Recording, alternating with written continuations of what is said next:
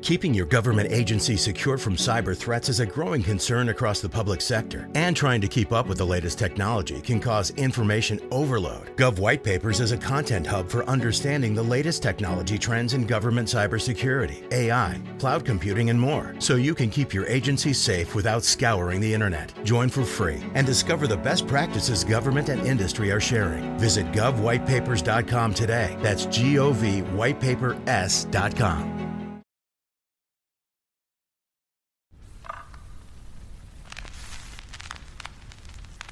Esto es A Toda Mente, el podcast de Adriana Lebrija. Cada semana un episodio para hablar desde un enfoque humano, divertido y honesto sobre los temas que inquietan a nuestra mente y corazón. Bienvenidos.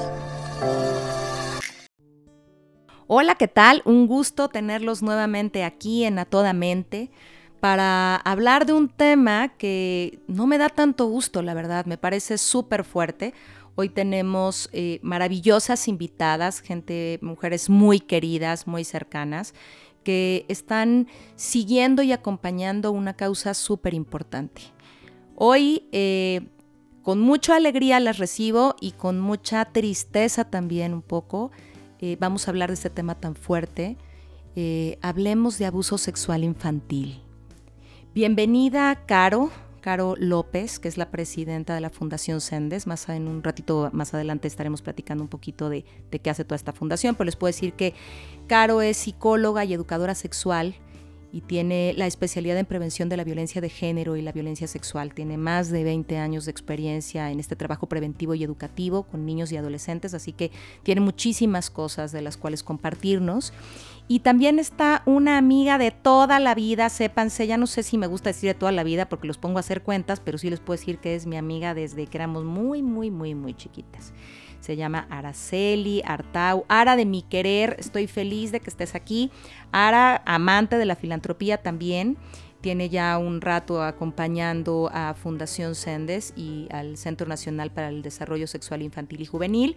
Es licenciada en comunicaciones y especialista en conducta humana y prevención de la violencia en la infancia. Así que eh, es un tema súper fuerte que tendremos que tocar, que tenemos que hablar de eso, porque creo que son estos temas que, flotan en el aire y que todo mundo sabemos y que de pronto nos cuesta, nos cuesta trabajo hablar porque el simple, el simple tema inicialmente duele.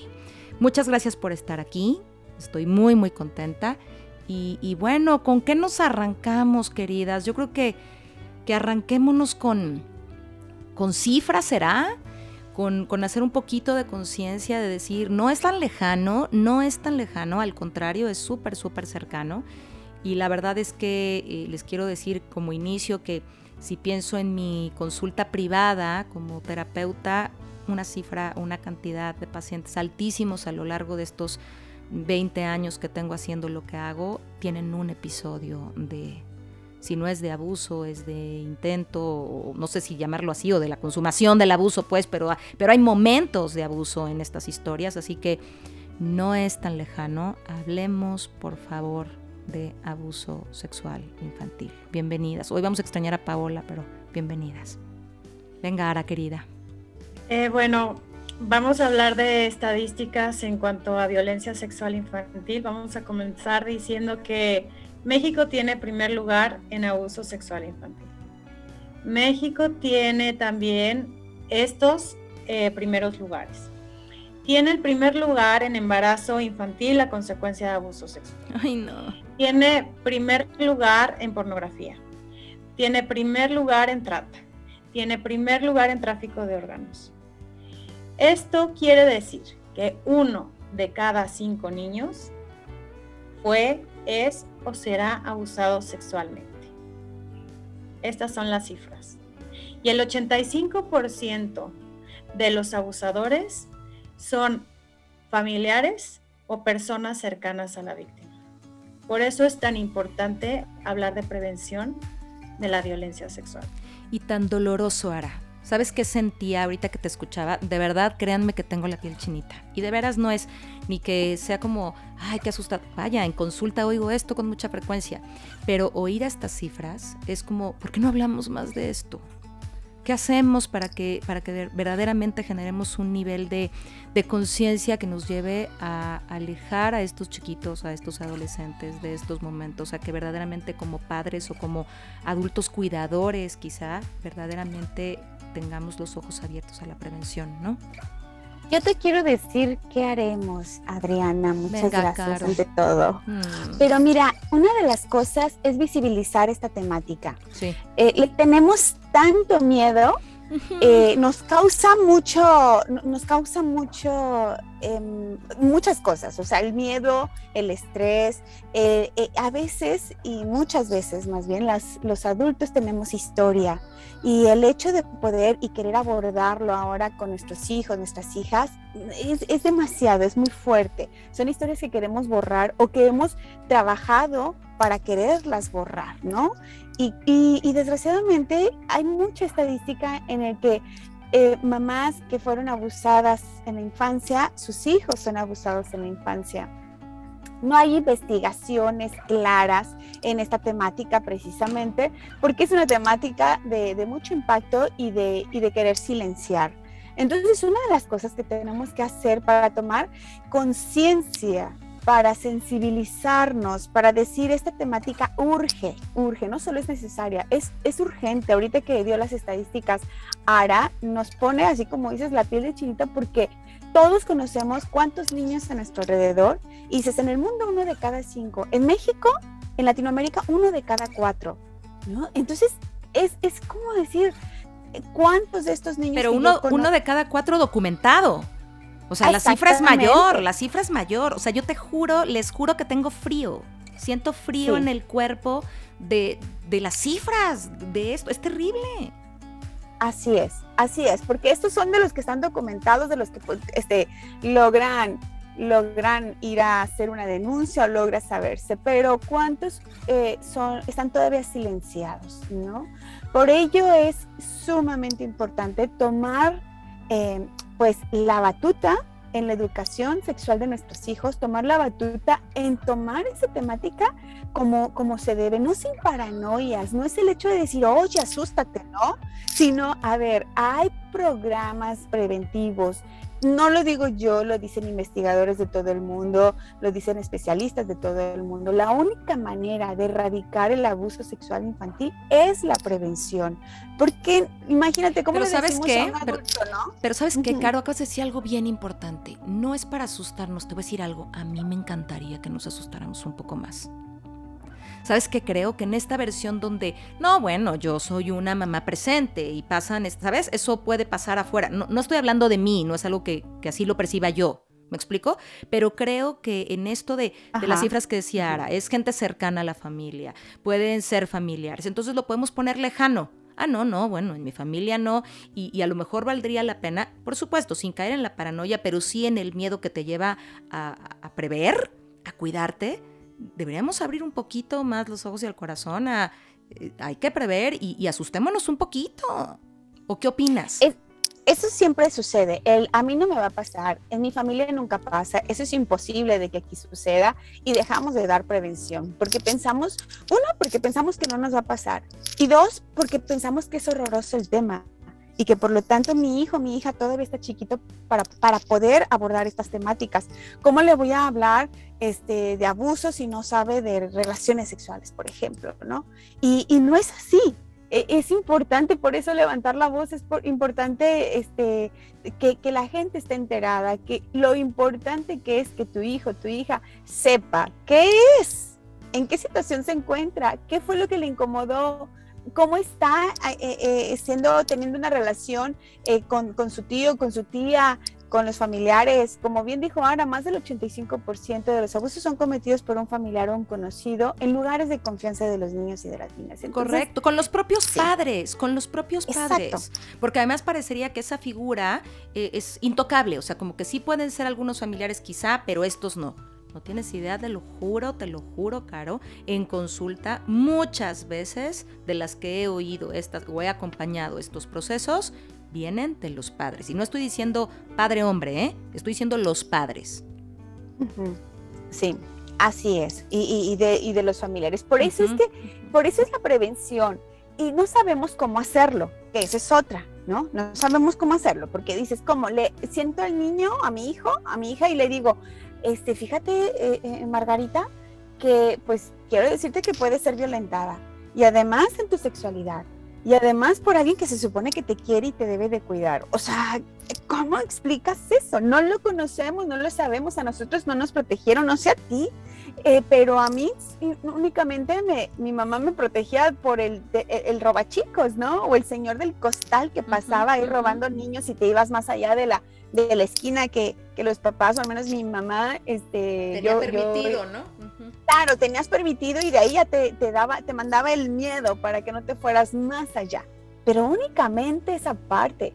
Nosotros decir, híjole, y ahora yo cómo le doy prevención, y déjame decirte, y, les comparto, pero en las conferencias que damos, te lo juro, cuando yo digo, ¿quién da prevención a sus hijos?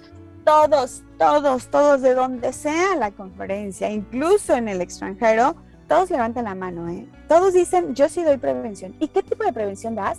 Ah, bueno, pues yo le digo que no permita que se toquen sus partes íntimas y que no permita que lo vean desnudo. Es todo. Digo, ya es algo. ¿no? Sí, ya es algo, ya, es, algo. Demos un punto. Sí, ya es algo. Demos un punto. Pero no funciona. Nada más déjame decirte, no funciona. Si ahí nos quedamos, no funciona. Y, te lo voy a explicar.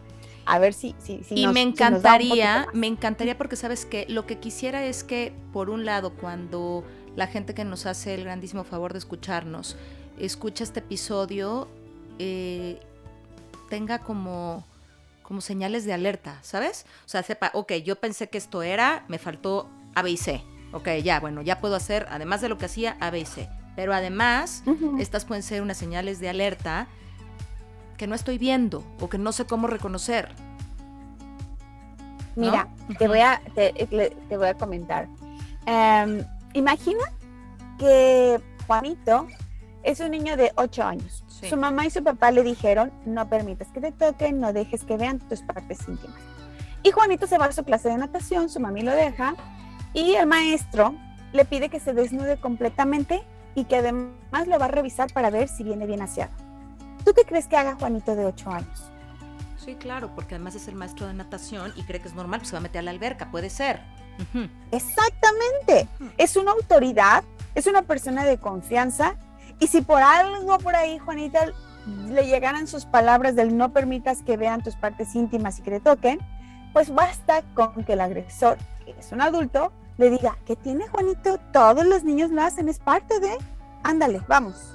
Así, tan tiernamente. O que le ponga, o, que le ponga una gritiza, o que, ¿no? O que le amenace con algo que también lo amedrente, se me ocurre, ¿eh? no lo sé. amenaza, mira, una amenaza tan sencilla de, y si no lo haces te repruebo. O sea, punto, ¿no? O te corro de la clase. Una amenaza que, que regularmente los adultos pueden hacer a los niños. Nada más eso. Ahora imagínate, una vez que sucede, ¿tú crees que Juanito de 8 años vaya con mamá o papá a decirle lo que ha sucedido? Ojalá tendríamos que generar otras cuestiones de redes alrededor, pero, pero puede ser complicado, pero puede ser complicado. Pero además puede ser complicado, vamos a pensar que sí, pero en una de esas puede ser complicado que le crean. A ver, yo estoy pensando en que yo, por supuesto que lo creo, ¿no? Eh, pero a lo mejor yo soy psicóloga y una serie de cosas, pero, pero no sé si los demás dirían, ay no, pues si ahí estuve. ¿Sí me explico? y todo este rollo de los niños son fantasiosos y ta, ta, ta, ¿no? Además ya no quería la natación, es un pretexto. No sé, se me ocurre. Estoy, estoy queriendo como abonar a eso. Eso en el caso de que Juanito sí lo diga, ¿eh? Pero a ver, la pregunta es, ¿Juanito irá y lo dirá? No sabemos, eso es lo más fuerte. No sabemos. Puede ser que sí, y dependiendo del vínculo, y dependiendo del aprendizaje que tenga Juanito, y dependiendo de, muchas cosas, de la comunicación que tenga con sus padres, de la confianza que tenga para no ser juzgado y demás. Pero ahí te va. Lo más seguro es que no lo haga. No lo haga, uno, porque el agresor va a hacer todo lo posible por silenciarlo, ya sea con amenaza, con premio, con castigo, con lo que sea. Dos, le va a generar culpa, culpa para que no lo digo. Tres, la vergüenza que puede haber sentido. Y cuatro, y a lo mejor la más suerte, es que si los padres y madres decimos el no permitas que te toquen, no dejes que vean tus partes íntimas. Me van a regañar porque yo dejé. Claro, claro, Juanito fue el responsable, yo lo permití, yo me dejé, por lo tanto me van a castigar, me van a regañar, me van a pegar, dependiendo, mejor no lo digo.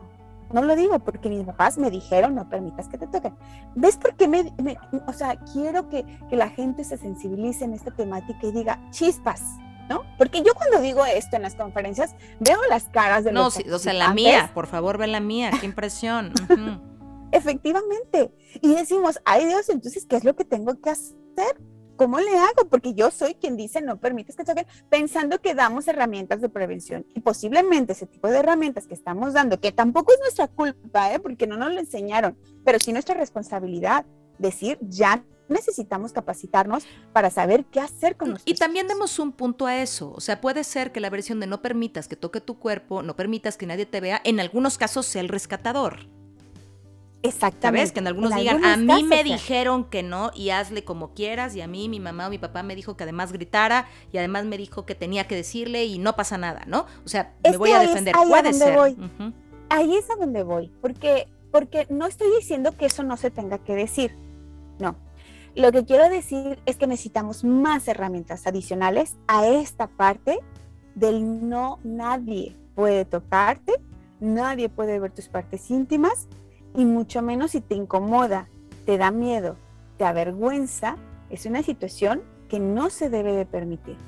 Más allá es esta parte, por eso digo, no, no es culpable papá o mamá por no saber, sabemos que, que, no lo conocemos, ya dije al principio, tenemos historia, tenemos miedos, mitos, prejuicios en, acerca de la sexualidad y todo esto como hemos sido educados, etcétera, etcétera.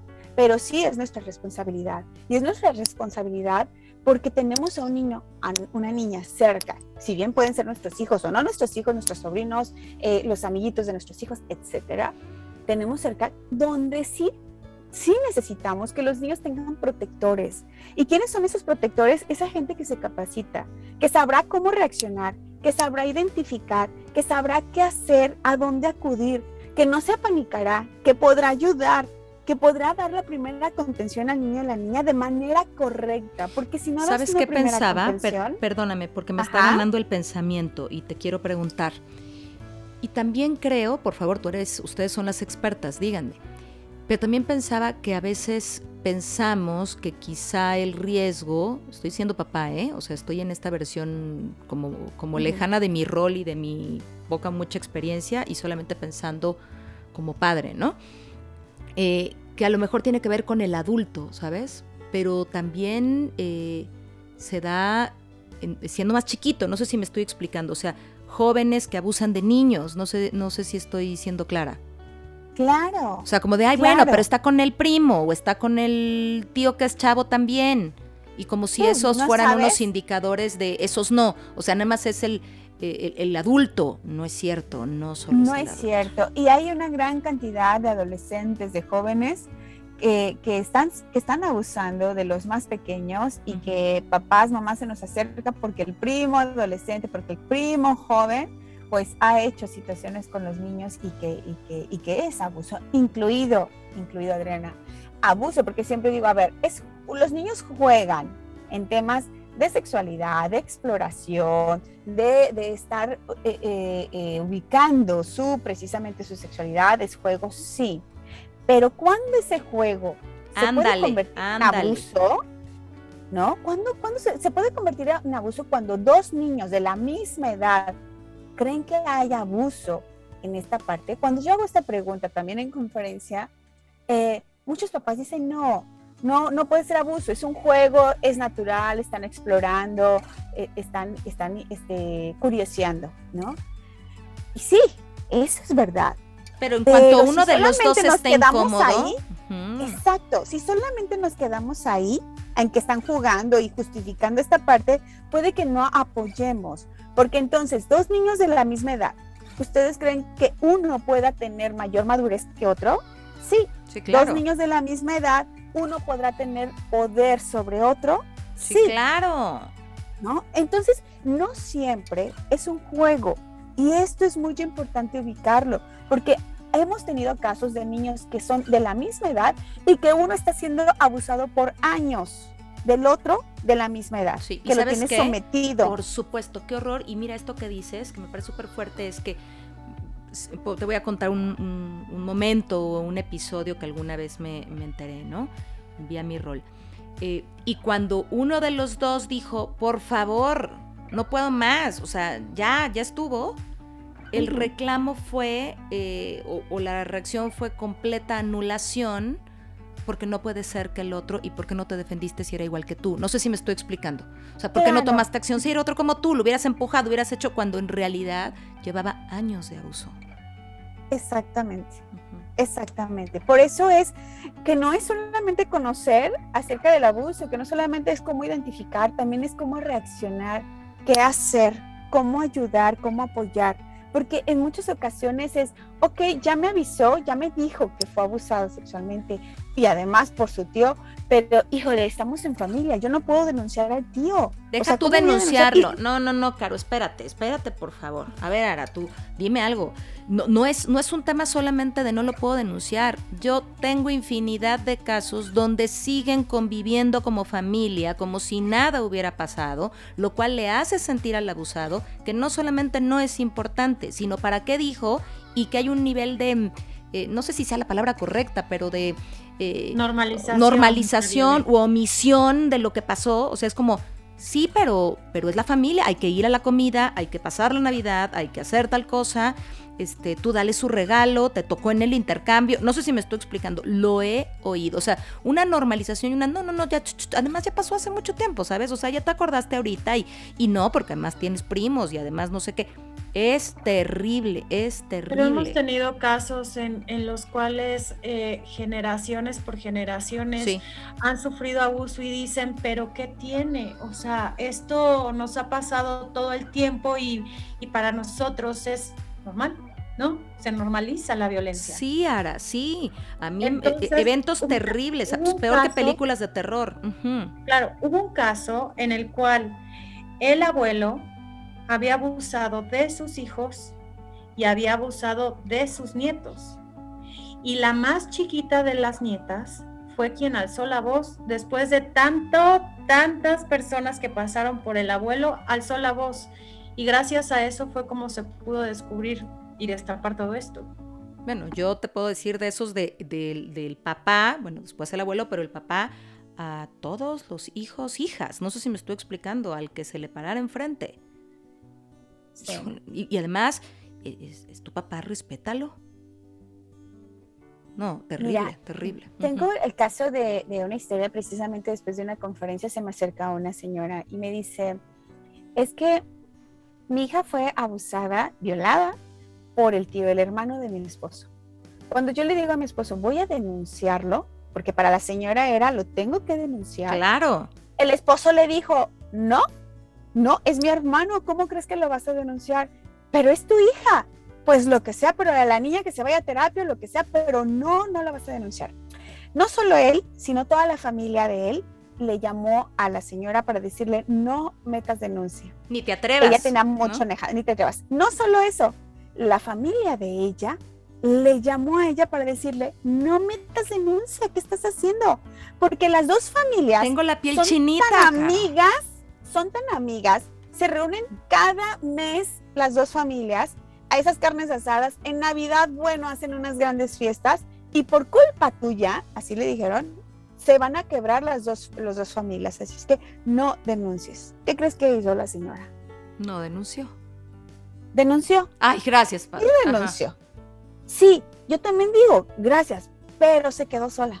No, espérate, sola. Sola y además la niña, con todo este contexto, en un momento, entre muchas cosas, también con el tema de destruyó todas las, toda la oh, familia. Claro, es su culpa además. Sí denunció, pero no lo hizo ni asesorada, ni con herramientas, ni empoderada, ni Pobrecita. ¿no? En todos los aspectos. Entonces, sí denunció, todo el mundo dice, ¡ay, qué bueno! Sí, pero espérame, si no estás preparada, eso va a suceder. Te vas a quedar sola, debilitada, a tal grado que yo le dije, señora, ¿y dónde está llevando atendiendo a la niña? Y, seguramente en ningún lado, seguramente en ningún, lado. Obvio, en ningún lado. Es más, no tenían ni dinero. No, le han de haber cerrado la llave de todo. La llave de, la compañía, del dinero si era que se necesitaba, a la niña también. No, no, no. La, parte en la que digo que bueno y tienes toda la razón es necesitamos alzar la voz. Lo siguiente es, pero piénsale tantito cómo. ¿Cómo? Porque si eres correcto, porque si vas sola, la respuesta es te quedas sola. Y lo, de menos es que te quedes solo, porque ¿para qué quieres estar acompañado de ese tipo de gente? Pero te vas a quedar sin el recurso, y no me refiero solo a lo económico, haces hasta el propio recurso emocional para poder acompañar ahora a esa criatura a que pueda estar mejor, porque además échale toda esta culpa después. Que además, si alguien lo ve afuera, dice, ves, no debiste haber denunciado.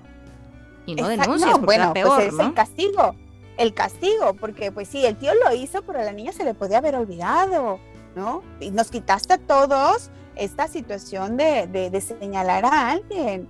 O sea, y entonces ella fue la maldita, la horrible, eh, la niña pues la chismosa, la que no aguanta nada. No, y la que a lo mejor ni pasó, ¿eh? Y que a lo mejor ni pasó y para lo que le hizo tampoco le hizo tanto. Además fue una vez. No sé si me explico. O sea, en esta normalización a mí me ha tocado casos donde me han dicho, Adri, cuando dije en mi casa me dijeron, bueno, sí te tocó, pero nada más. Exacto. Pues no es nada. O sea, ¿cómo que no es nada? Así. No, no. Desde el abuso es de observar ay, nada más te veía mientras te bañabas.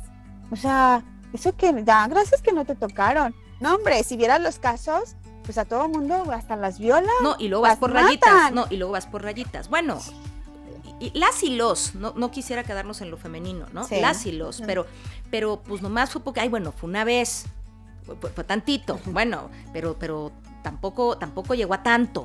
Bueno, era un poco de juego. Bueno, era adolescente. Bueno, quería experimentar. Bueno, ¿sabes? A lo mejor también, y creo que ahí entre hombres y mujeres está, terrible, está terrible.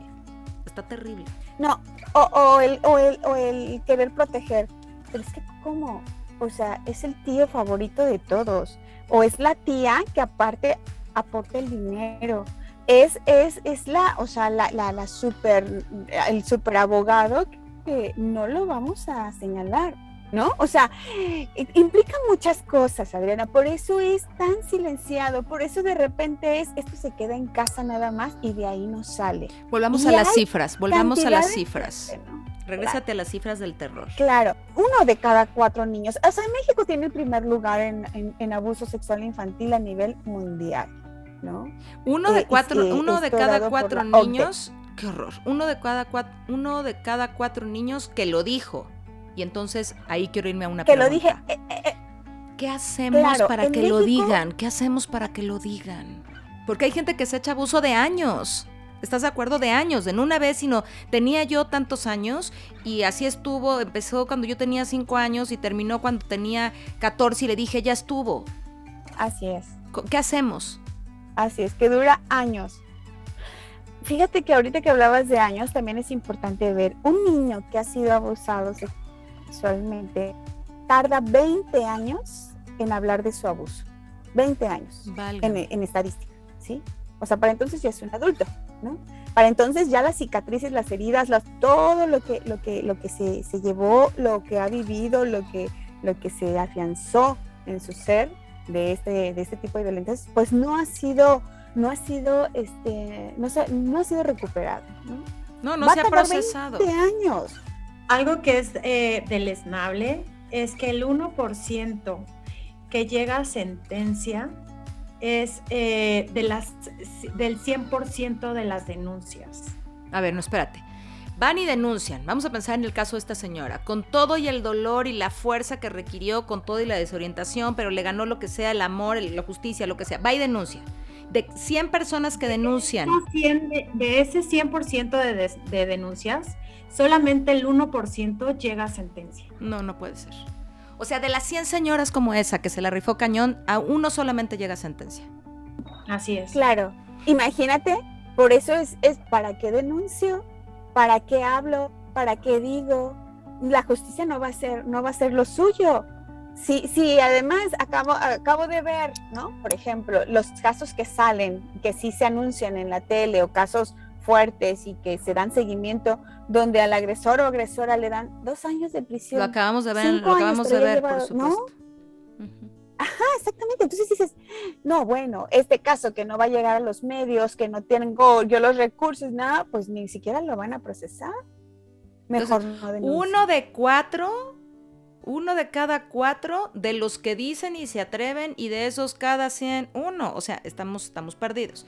Pero además entonces, decías, yo te preguntaba, ¿qué hacemos para que por lo menos se atreva? hablaste de los 20 años que se van a tardar en, en hablar del tema. ¿Cómo podemos, como padres, em, impulsar que lo hablen? o detectar o qué señales podemos ver que sean, la, digo, hay mil, ¿no? Bueno, pero ¿cuáles son las así de, híjole, si pasa esto, de veras, por favor, abre los ojos, algo está pasando, como para que, para ayudar a que estos, a que estos niños puedan em, hablar del tema ahora y no 20 años después, que puedan empezar su proceso de sanación ahora y no 20 años después. ¿Qué hacemos? Mira, no tenemos buenas noticias en el, en el, en el tema de, de poder detectar. Te voy les voy a decir por qué.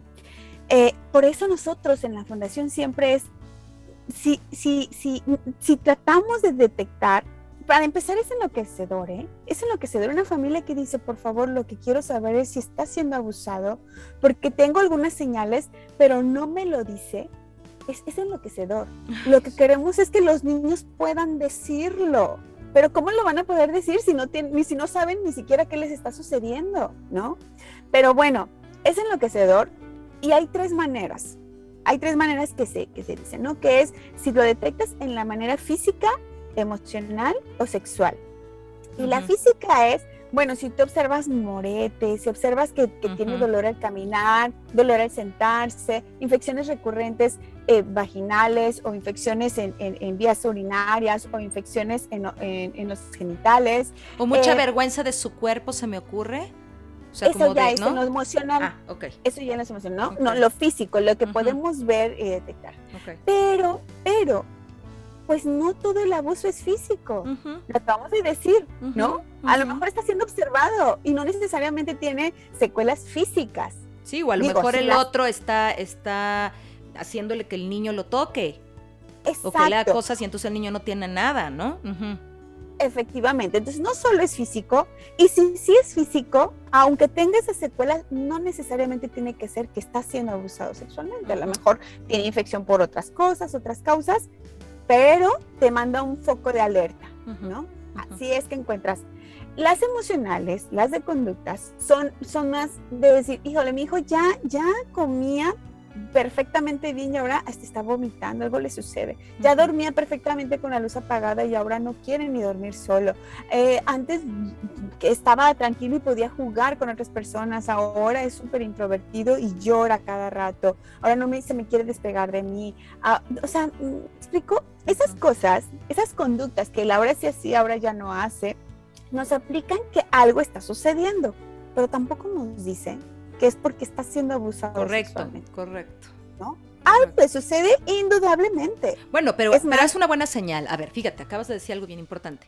No sabemos con certeza que sea un tema de abuso sexual y por supuesto puede ser enloquecedor, pero por favor no normalicemos esos comportamientos. A lo mejor no tiene nada que ver con la sexualidad ni algo, pero algo, algo le está pasando y no digamos, está de berrinchitos, ahora que ya le dio mamitis, ¿no? Ahora que, híjole, quién sé qué payasada. No, algo está pasando. O sea, no tiene que, no tenemos que irnos hasta la cocina de esta situación tan terrible, pero de que algo está ocurriendo, algo está ocurriendo. Y no normalicemos los comportamientos eh, de nuestros hijos que no tenía o que están en su, en el detrimento de su crecimiento. Algo está pasando, ¿no?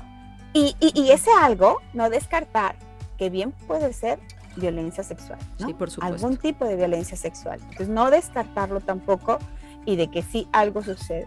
Y en la otra parte, que es, es la observación precisamente en sus conductas sexuales, que es que nos dicta un poco más, ¿no?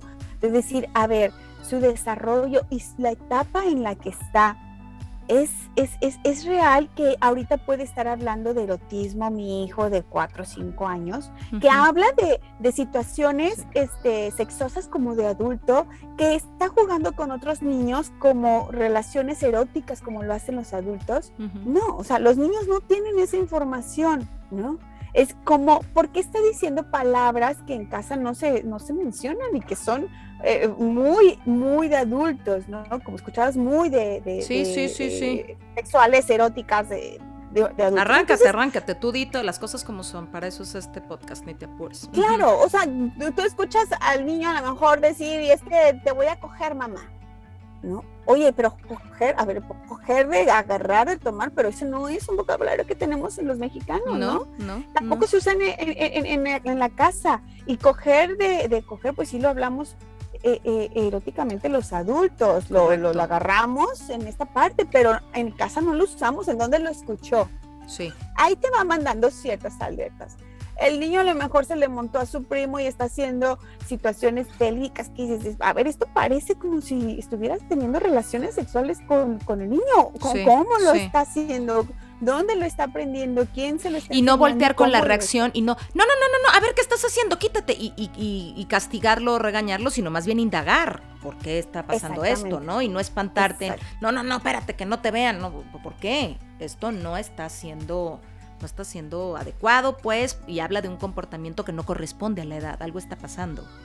Efectivamente, o esta parte donde a lo mejor ya entró en la parte del pudor en la edad y está siendo muy exhibicionista, ¿no? Me refiero, eh, el pudor llega a la edad a, partir de los 9, 10 años, ¿no? Antes de esa edad los niños y niñas son regularmente exhibicionistas y, ya entró el pudor y no, ¿no? Exhibicionismo eh, en, lo que va, puedo ir observando qué es lo que está ocurriendo o todo lo contrario, está en la etapa exhibicionista y lo que quiere es taparse y taparse y taparse para que nadie o nadie la vea. Entonces, es, es, es indagar un poco, pero si los papás no sabemos cuándo llega el pudor, si no sabemos cuáles son las etapas del desarrollo psicosexual de nuestros hijos, si no sabemos cuáles son los cambios que sí van teniendo y demás, pues es difícil poderlo detectar.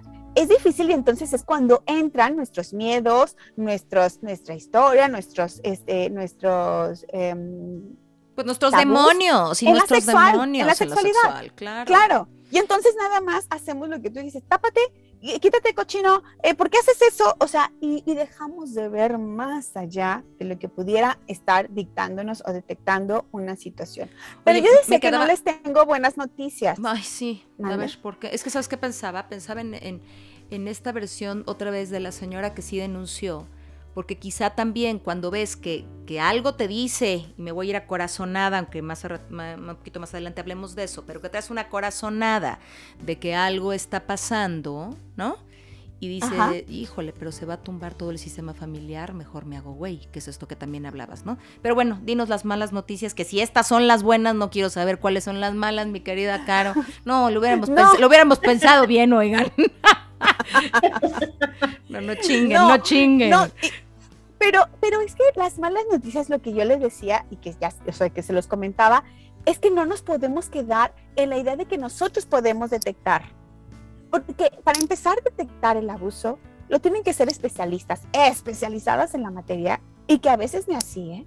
A veces ni así los niños pueden hablar, este, quieren o pueden hablar porque los niños son fuertemente silenciados. O sea, vamos a ver que los niños van a ser silenciados desde la parte, puede, del amor, desde la parte del miedo, del terror y dependiendo cómo les toque, ¿eh? desde el nosotros tenemos una relación muy especial, eh, eh, yo, tú eres mi sobrino favorito, tú eres mi sobrina favorita y yo te llevo al cine, te compro, te regalo, te ayudo con tus tareas. Otra vez, vete a las pérdidas, ¿no? Vete a las pérdidas, pues a lo mejor está muy canija la pérdida, mejor me callo. Entonces, o desde la parte del, si le dices a tu mamá, la mato. Imagínate. Entonces no sabemos cómo ha sido silenciado este niño o esta niña. O simplemente también porque a lo mejor no sabe lo que está ocurriendo. No sabe porque se lo han presentado en que eso le sucede y eso lo hacen todos los niños y todas las niñas. Y es, y es hasta la adolescencia muchas veces en que toman mayor conciencia y voltean hacia atrás y dicen, eso que me hacían no era juego, eso que me hacían no era amor. Y entonces las secuelas las tienen hasta la adolescencia, que no lo vimos durante la infancia, pero como todos los adolescentes son rebeldes, todos se quieren suicidar, todos se quieren hacer pudding, pues lo dejamos de ver también, ¿no? Que es la adolescencia que a lo mejor esa niñez, esa infancia, esa historia que ya está teniendo, ¿cómo la tuvo? ¿Dónde la vivió? Por eso el, pero, pero que podemos hacer detección. Déjame regresarme a algo bien importante. Ahorita que dijiste todos los adolescentes son así, voy a hacer una acotación pero de todas formas, aunque sea un comportamiento eh, repetido porque la adolescencia tiene sus momentos caóticos, por favor no normalicemos nada. Digo, no es materia de este episodio, pero, pero sí existe la depresión en los niños, en los adolescentes, el cutting está terrible. O sea, sí hay cosas muy complicadas que ahorita haciendo mención de esto que decías, eh, yo he oído gente decir, ay, bueno, es que como ya ves que está de moda, que, que está deprimido, pues entonces dijo, pero no, ni está, no sabemos. ¿Sabes? No sabemos y en una de esas nos presentamos o estamos frente a otro problema también brutal, ¿no? Que, que acaba, que acaba en, cosas, en cosas terribles. Pero si no normalicemos y no justifiquemos en es chiquito, es fantasioso, es adolescente, quiere llamar la atención, ¿no? Porque tenemos como, como momentos y explicaciones ya, ya incluso muy, muy, muy absurdas, ¿no? O sea, ya no podemos estar pensando en, ay, bueno, pues es niño, los niños inventan. ¿Por qué tendría que inventar? Claro. ¿No? Es un adolescente, no le cae bien mi pareja o, no quiere ir a la fiesta familiar, entonces está inventándose. ¿Por qué tendría que estar inventando? ¿Puede ser que invente? Sí, pero mejor, mejor que le creas, ¿no? Por supuesto. Por eso ese mejor que le creas es a lo que nosotros queremos apostarle. Dale. A que los niños y niñas lo hablen.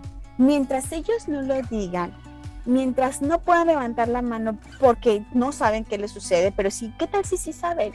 ¿Qué, tal si, saben porque ya le diste herramientas, porque está tomando capacitación, porque, porque eh, eh, se ha preparado tú y los niños y se han preparado más allá del no permites que te toquen, no dejen que, vean tus partes íntimas? ¿Cuáles deberían ser los verdaderos mensajes? A ver, así en... Sí, a lo mejor no permitas que te toquen. Yo, creo que sí, pero ustedes son las expertas. Eh, no permitas que te toquen, que no te amenacen. ¿Qué, otros, qué otros mensajes ¿sí? De, para que no se queden cortos los padres, ¿qué otros mensajes sí pueden dar o, son poderosos? como, cinco básicos y rápido, pero el más importante, el más importante es la comunicación que tú puedas generar con tu niño. Lo que te pase, dímelo, ¿sí? Sí, es, es, eh, pero primero la comunicación, porque a, través de la comunicación que tú puedas tener y que el niño te vea abierto, que, que dudas que tenga, te las, te las pregunta, te las cuestiona, y tú en vez de juzgarlo, criticarlo o, decirle que por qué te está preguntando eso y demás, te las contestas, te va a ver como una persona de confianza, vas a empezar a ganar su confianza de decir, ah, me responde, por lo tanto, cualquier cosa que yo le pueda decir que me pasa, me va a atender me va a atender, me va a, me va a escuchar, no me va a criticar, no me va a juzgar, no me va a señalar, no voy a ser señalado, no me va a golpear, ¿no? Me está, me está respetando como persona, o sea, todo lo que se genera para poder tener confianza entre padres e hijos. Y eso se, se, eso se da desde, desde pequeñitos, desde bebés, desde chiquititos, ¿no? Sí, claro. si tienes una mamá que te golpea, no te respeta, que te está juzgando, criticando, que te, que te violenta, va a ser difícil que cuando algo te suceda se lo puedas decir, ¿no? Al menos a ella. Pero bueno, entonces, lo más importante es afianzar esa comunicación y confianza que debe de haber entre padres e hijos. Eso es sumamente importante. Segundo, esta parte de no permitas que te toquen, no lo digamos como el no permitas. Es nadie puede tocarte tu cuerpo cuando sobre todo, no lo dejes ahí, ¿no? Porque también decimos, nadie puede tocar tu cuerpo, oye, pero va a crecer. ¿No? ah, claro, ah, claro. Sí. Partes íntimas. después sí, cuando tú quieras. habrá un momento, habrá un momento. No les, no les pongamos el tache eterno. Completamente de acuerdo. No, completamente de acuerdo. Cuando te incomoda, te da miedo, te avergüenza, no es lindo. Cualquier situación que tengas no es lindo. Yo siempre le dije a mis hijos, eh, quien te ama realmente no te lastima. ¿Sabes? Como, como para muchas cosas, pues, ¿no? Pero le decían, a ver, no confíes en, es, un, es por amor, no, quien te ama no te lastima, no te hace sentir incómodo, no te avergüenza, no te pide un, un secreto. Yo eso siempre, no, sé si bien o no, ya me dirán ustedes, pero... Eh, yo me acuerdo haberle dicho siempre a, bueno, hoy tengo uno de 17 y tengo uno de 8, pero recuerdo haberles dicho a los dos siempre como esta versión de, si alguien te pide que guardes un secreto de algo que te hace sentir mal, no tienes por qué guardarlo, ¿sabes? Y, no es momento de secretos, o sea, los secretos no son, los secretos son como de sorpresas, de, ¿sabes? De vas a darle un regalo de cumpleaños, los demás no son padres, no tienes por qué guardarte algo que te está comiendo, pues, ¿no? Pues ya dijiste otro punto importante, el que conozca cuándo un secreto es bueno y cuándo un secreto es malo. ¿No? Porque los secretos, eh, también en conferencia, una mamá recuerdo que una vez dice, los secretos son del diablo. Yo les he dicho que aquí no hay secretos en esta casa nunca en la vida. No, señora, o sea, somos humanos, los secretos es de humanidad y qué bueno que los tenemos, imagínate. Es un poco de respeto también a tu intimidad y aprender a tenerlos, claro. Claro, claro, pero hay que, hay que enseñarnos cuando ese secreto te incomoda, te da miedo, te avergonzó, o puede que a lo mejor tú dices, pues no es a mí, e, e, es, el secreto que mi amiga me está diciendo, que su papá le está haciendo cosas, pero pues bueno, es ella, ¿no? No, espérame, sí, está en peligro la vida, la integridad de cualquier persona, no puedes callártelo. Y fíjate que una mamá, así como, como, como historia, pues, eh, como, sí, eh, una mamá, este, le enseñaba esto a su adolescente, ¿no? Así desde pequeña.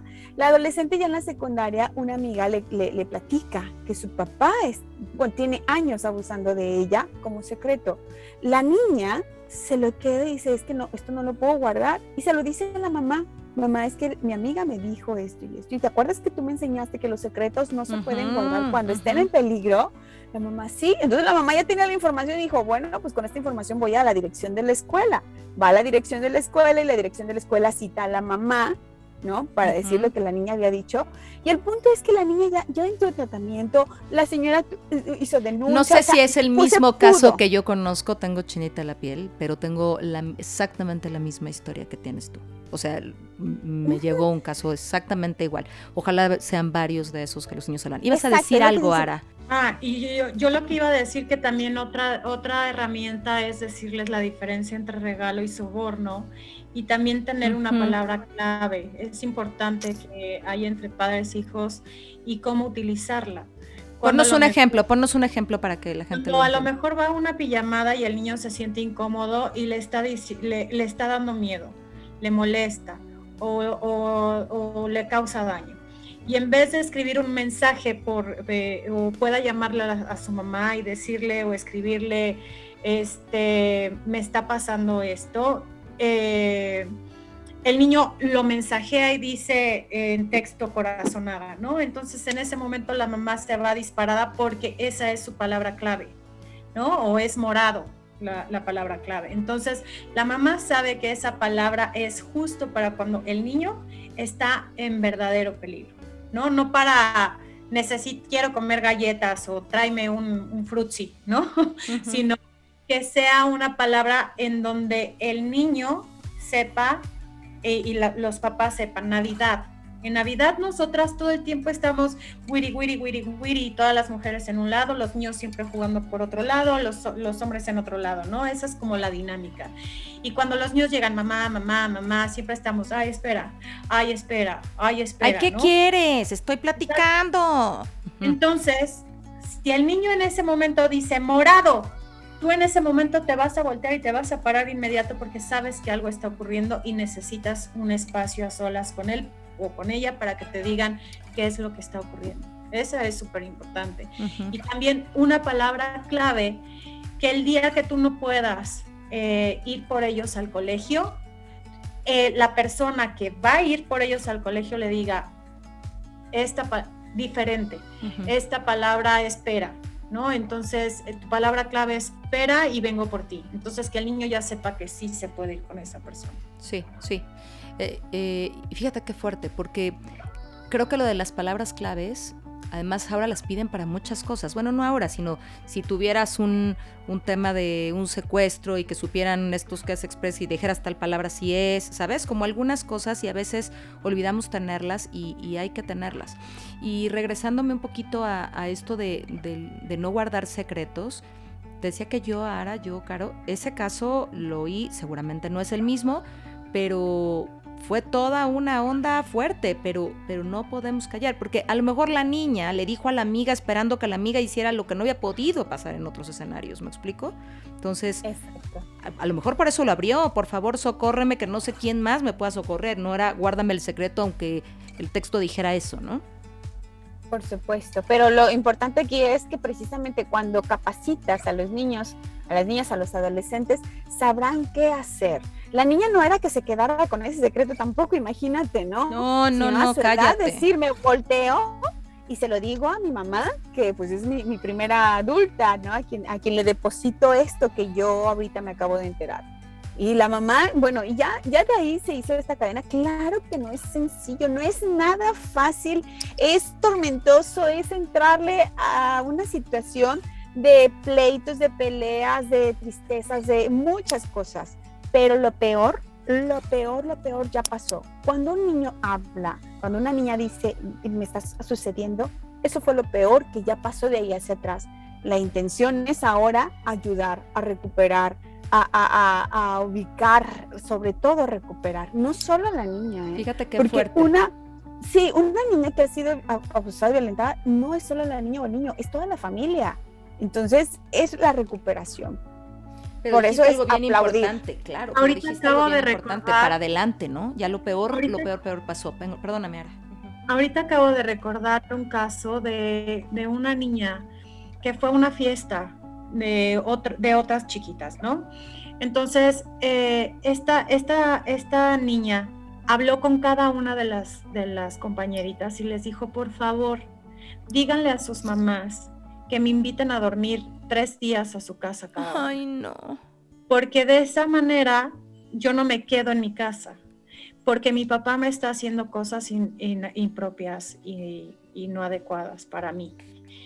Entonces, cuando las otras niñas comentaron esto a sus mamás, oye, es que nos dijo fulanita que, que si le invitábamos a dormir porque estaba pasando cosas inadecuadas, eh, trataron de hablar con la mamá, la reunieron a la mamá y le dijeron, está pasando esto con tu hija. Eh, el caso fue triste porque eh, la mamá se salió de la casa, se salió con la niña, se quedó la otra hermanita con el papá y la mamá ya no quiso hacer nada por la niña. La niña y la mamá se regresaron con el papá, sin hacer nada, sin hacer nada. Entonces eso, eso también es importante que... Que, si el niño te diga, haces, tienes que hacer algo, porque entonces imagínate cómo le mandas el mensaje de, te pasó esto, te pasó esto, y cuando tuviste toda la valentía para decirlo. Por eso, Adriana, el, el hecho de saber cómo reaccionar, es una de las cosas muy, muy importantes. ¿Cómo debemos reaccionar, Caro? Porque, mira, lo primero, yo siempre digo, primero respira profundo. Si tu niño o tu niña te lo ha dicho, te está diciendo en ese momento, respira profundo e intenta calmarte. Porque el cerebro lo que va a hacer como mecanismo de defensa es negar y decir, no, no es cierto, tu papá, imposible, no es cierto.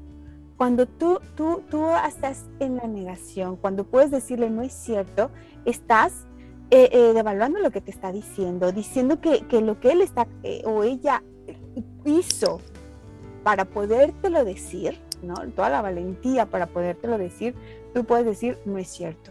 Cuando un niño, una niña es abusado y no se la ropa, no se le protege, no se le contiene y lo ha hecho, o sea, que, que ha podido hablar, el abuso queda como pecata minuta porque viene otro abuso más. Es que acabas de abusar de él, ¿no? O sea, acabas, te acabas de convertir en el siguiente abusador. Y yo creo que peor, porque, porque en el primero era, ya había sido muy fuerte, estabas pequeño, ta, ta, ta, pero ahorita que ya te atreviste, volvieron a abusar ignorándote. Y creo que debe ser hasta un abuso peor, ¿no?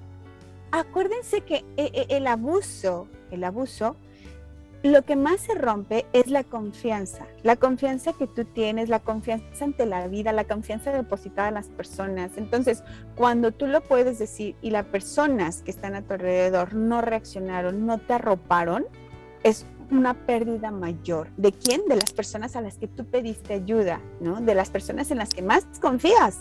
Ya, a lo mejor esa persona, a lo mejor ese tío, esa tía que te abusó, no era la persona que más confiabas. Es más, se te cayó rapidísimo y decías, ok, este es mi agresor y lo identificabas como tal o no, puede ser. Pero cuando volteas con tus papás y dices, estos son, son mis protectores, son la gente a la que se supone me protege y lo dices y no recibes esa protección, imagínate la No, ya el mensaje es cualquiera en cualquier momento y frente a cualquier circunstancia puede abusar de ti. Por ello, el hecho de saber cómo reaccionar es sumamente importante. Por eso a veces no es porque, híjole, no quería. No, a ver, tu cerebro va a ser por negarlo, porque es muy fuerte. Entonces, por eso es respira profunda, intenta calmarte para que puedas hacerlo. Y de ahí, el segundo paso es creerle, validar lo que te dijo y decirle que hizo muy bien en decírtelo. Y que eh, y, si te dice que es que estaba siendo amenazado decirle que no te va a pasar nada porque posiblemente fue precisamente amenazado de que se lo dice a tu mamá la mato no no me van a matar no te van a matar a ti hiciste muy bien fuiste muy valiente reconocer el acto de valentía reconocer el acto de valentía y darle seguridad de la siguiente consecuencia respecto a ti padre. Súper. Y de ahí quitarle la culpa cuando se trabaja con mujeres que han sido eh, víctimas de violencia en la infancia, una de las cosas que más, más trabajo cuesta es quitar la culpa.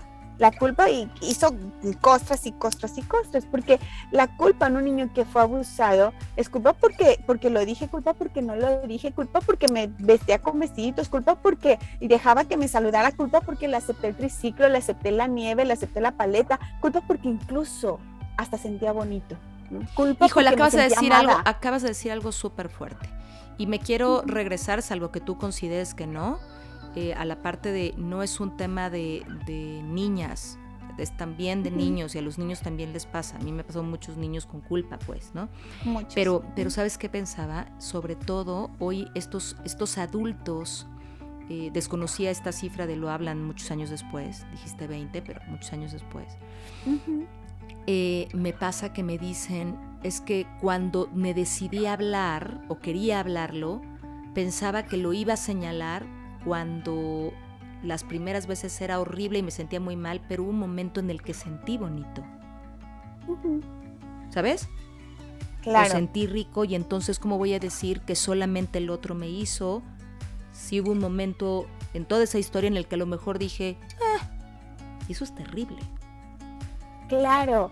de hecho, cuando un adulto es cachado, ¿no? Y, es señalado, en su primera manera de, digamos que de protegerse es, no le hice nada, a ella le gustaba, a él, se sentía a gusto, él me aceptaba los, los helados y él sabía lo que venía, yo no la forcé, él, e, incluso él me buscaba, sí, porque sí sucede, porque, porque para el niño cuando no lo, cuando no lo ubican, para empezar es difícil ubicarlo como violencia, como abuso. Los niños lo ubican como juego, porque aparte así se los presentan, como amor, ¿no? Y se sienten amados, y se sienten escuchados y se sienten vistos por alguien que sí ofrece. Regularmente en la familia siempre se, se, se va a esta parte, a la parte del amor, no a la parte del te voy a dejar este violentado y te voy a dejar este, eh, herido, ¿no? En cualquier, no hablo nada más físicamente. No, porque sería mucho más fácil de, cachar. Sí, no, no, no, no, no, está muy encubierto.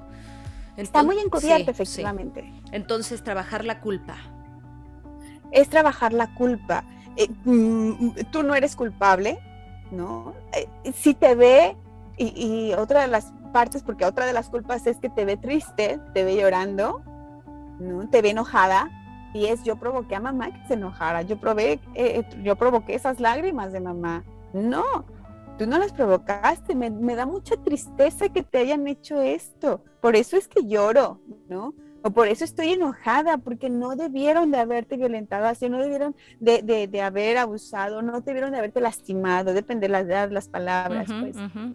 Pero pero es, es, es, validar, es quitar culpas, es decir, te creo y también es decir, lo vamos a arreglar, ¿no?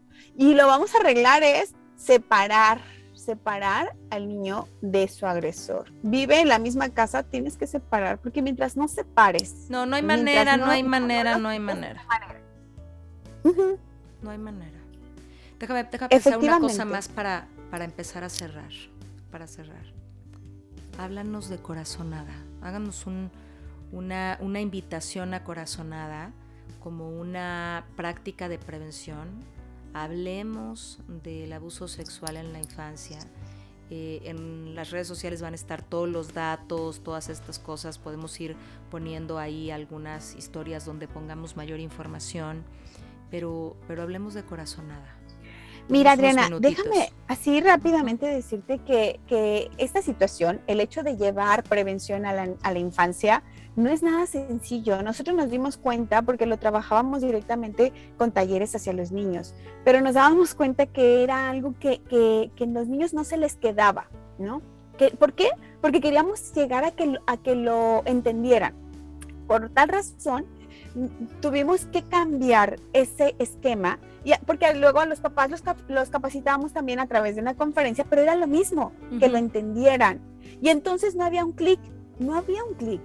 Y me doy a la tarea de, de escribir, de construir a través del arte como vehículo para llegar a sensibilizar primero las emociones, para que no lo olviden, para que los niños puedan, sin sentirse violentados, eso de que, oye, mi niño, pues fíjate que puede ser abusado sexualmente, no, que lo vean a través de una obra artística, de una historia que sucede, que se plantea afuera, allá, a otra niña, a alguien más, y a través de esa historia poderte narrar todas las herramientas que puedes tú eh, aprender para que, para que sepas en qué situaciones te puedes encontrar.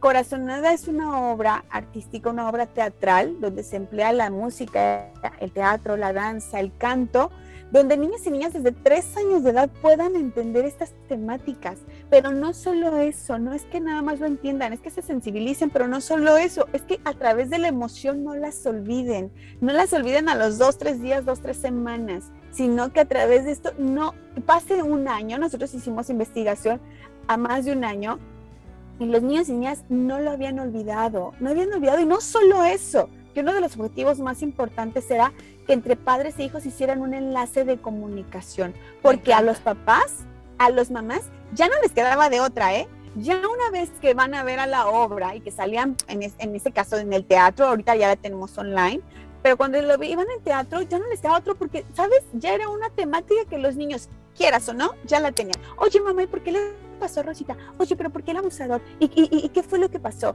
¿Y, y, viste cómo los se llevó? Así como cuando salen de cine y van platicando y quieres que compartir eso. Eso mismo lo hacen. Nada más que aquí la diferencia es que previamente los papás son capacitados a través, sí, de una conferencia, pero que sí llega al entendimiento pero que en una semana, máximo 15 días, tienen que ver corazonada con sus hijos para que puedan hacer ese enlace de comunicación, para que no tengan miedo en responder todas las preguntas, Me encanta. Para que estén capacitados en cómo responder y cómo dar seguimiento a todo esto, en cómo reaccionar. Todo esto que acabamos de hablar, ya encuadrado en esta parte, en las emociones, en, en, una obra artística que, mira, son dos horas de capacitación, pero créeme que que, comprobándolo va a más de un año de, la situación de decir, ah, sabemos que sí funciona, ¿verdad, Ara? Sí, la verdad es que antes de pandemia lo hacíamos en teatro y era maravilloso porque los niños los oías como gritaban, cantaban, se reían, decían, no, no, Rosita, no, déjalo, no, no. O sea, súper padre. Y aparte de todo, Fíjate que tenemos al abusador que está todo vestido de negro con un signo de interrogación. Y también tenemos a la abusadora que está igual, toda vestida de negro con signo de, interrogación y falda.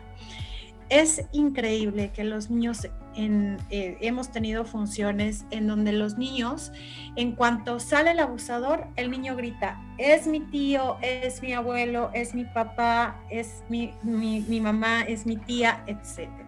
Y eh, también nosotros eh, en las funciones tenemos especialistas para estos, este tipo de casos. ¿Por qué? Porque al finalizar la obra se les da la primera contención a los niños. Nosotros tenemos en, Fundación Sendes la, clínica. Entonces, eh, pues se les va tratando por medio de la terapia. Pero la parte de corazonada es increíble. Y aparte déjame decirte que, que Caro es la escritora, la productora este, de Corazonada y Corazonada vinieron unas investigadoras de Málaga. Vinieron eh, justamente a, ver estos programas de, prevención en, en la infancia, dieron con nosotros, se llevan Corazonada a España, la tropicalizan y se gana el premio eh, Mistral 2018 sin haber eh, estrenado la obra, que esto es increíble. Eh, ahora en pandemia, estos programas los tenemos online. Eso está padrísimo.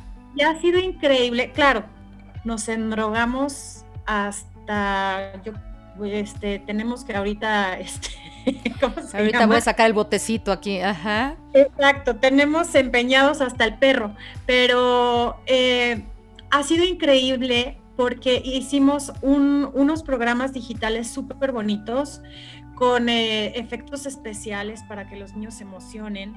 Eh, se hicieron dos horas más de teatro que las escribe Carolina. y aparte de todo, déjame contarte que esto ha permitido que hemos llegado a Ecuador, a Bolivia, a Venezuela, a Colombia, eh, a Perú, a España nuevamente, a Canadá, Australia, Estados Unidos. Hemos llegado a muchas partes del mundo por este, por, eh, online, que era muy difícil para nosotros hacerlos eh, físicamente. Entonces ha sido increíble. Pues miren, me quedo con, algunas cosas. Eh, hay que mandar, mándenme toda esta información, por supuesto, para que la podamos compartir.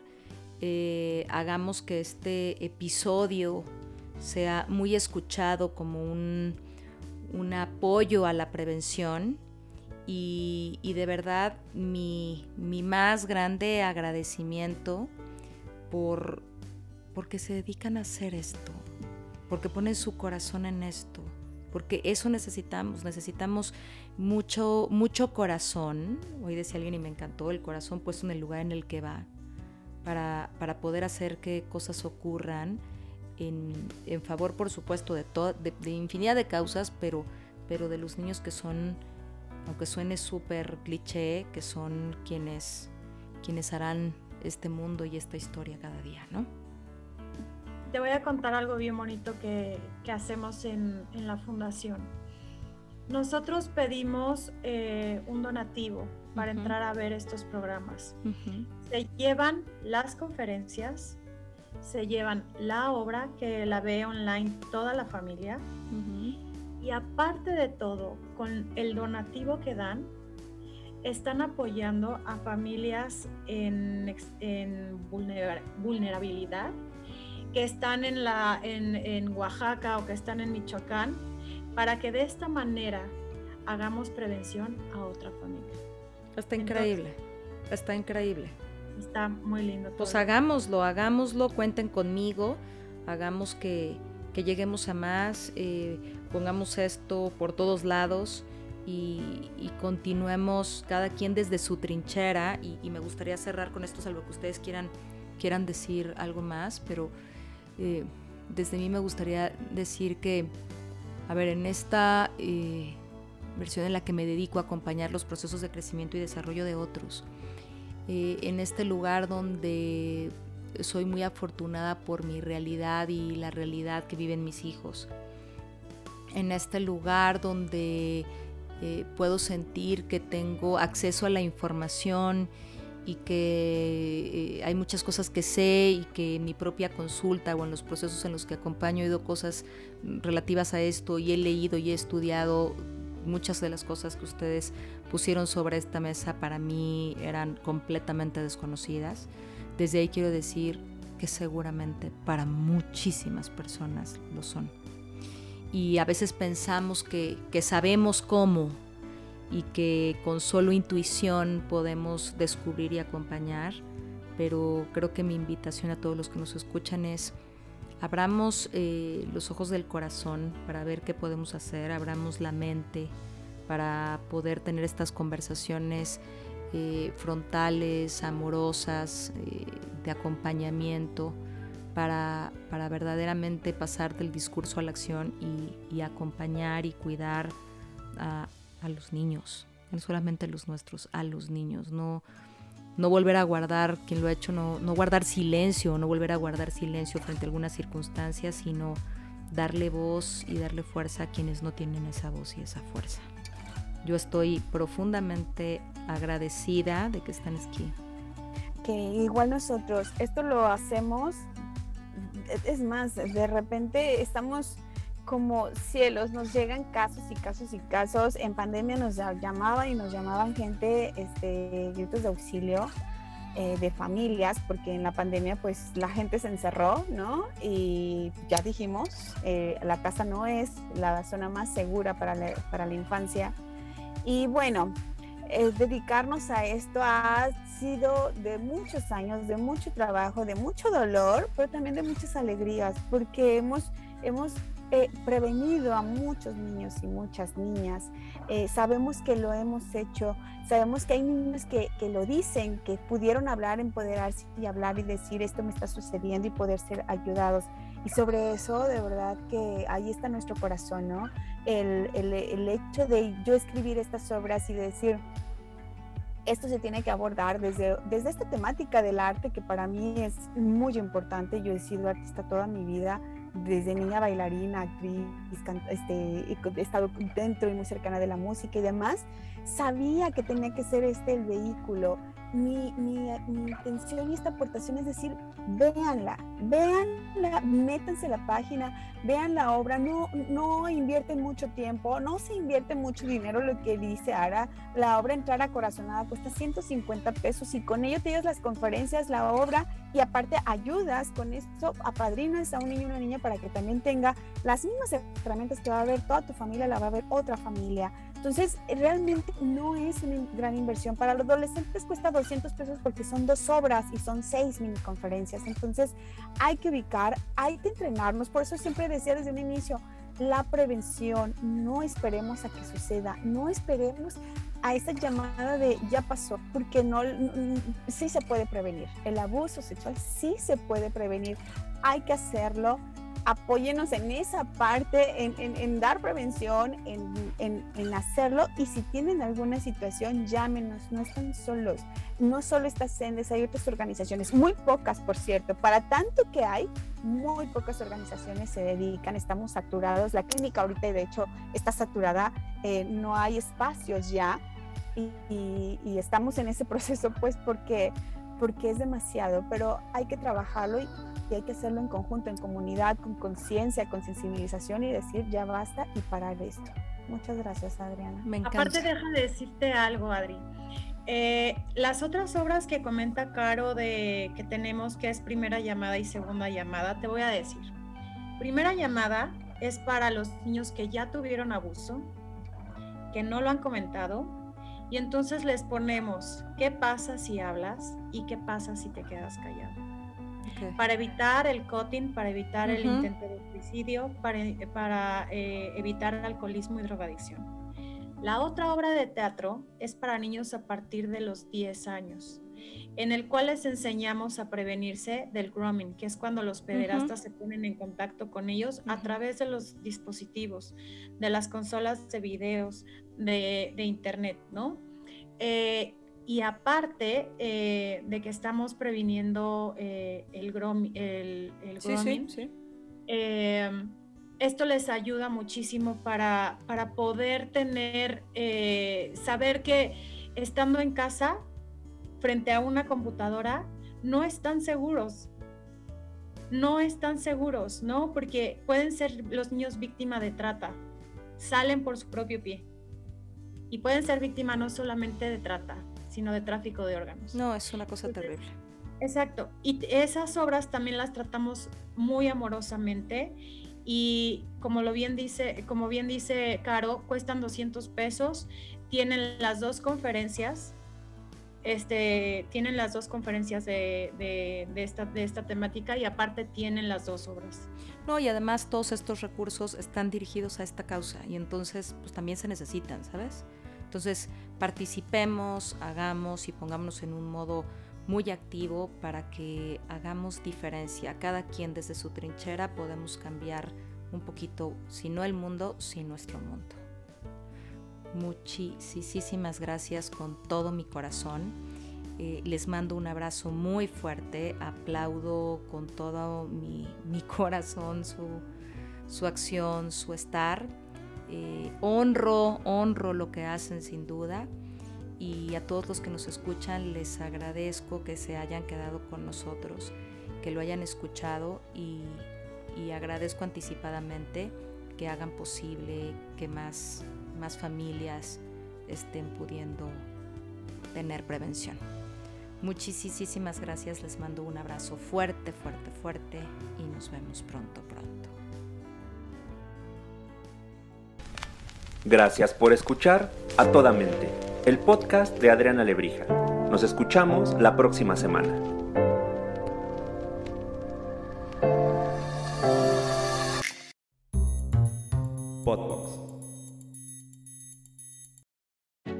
Keeping your government agency secure from cyber threats is a growing concern across the public sector, and trying to keep up with the latest technology can cause information overload. Gov White Papers is a content hub for understanding the latest technology trends in government cybersecurity, AI, cloud computing, and more, so you can keep your agency safe without scouring the internet. Join for free and discover the best practices government and industry are sharing. Visit govwhitepapers.com today. That's G O V whitepapers.com. Keeping your government agency secure from cyber threats is a growing concern across the public sector, and trying to keep up with the latest technology can cause information overload. Gov White Papers is a content hub for understanding the latest technology trends in government cybersecurity, AI, cloud computing, and more, so you can keep your agency safe without scouring the internet. Join for free and discover the best practices government and industry are sharing. Visit govwhitepapers.com today. That's G O V whitepapers.com.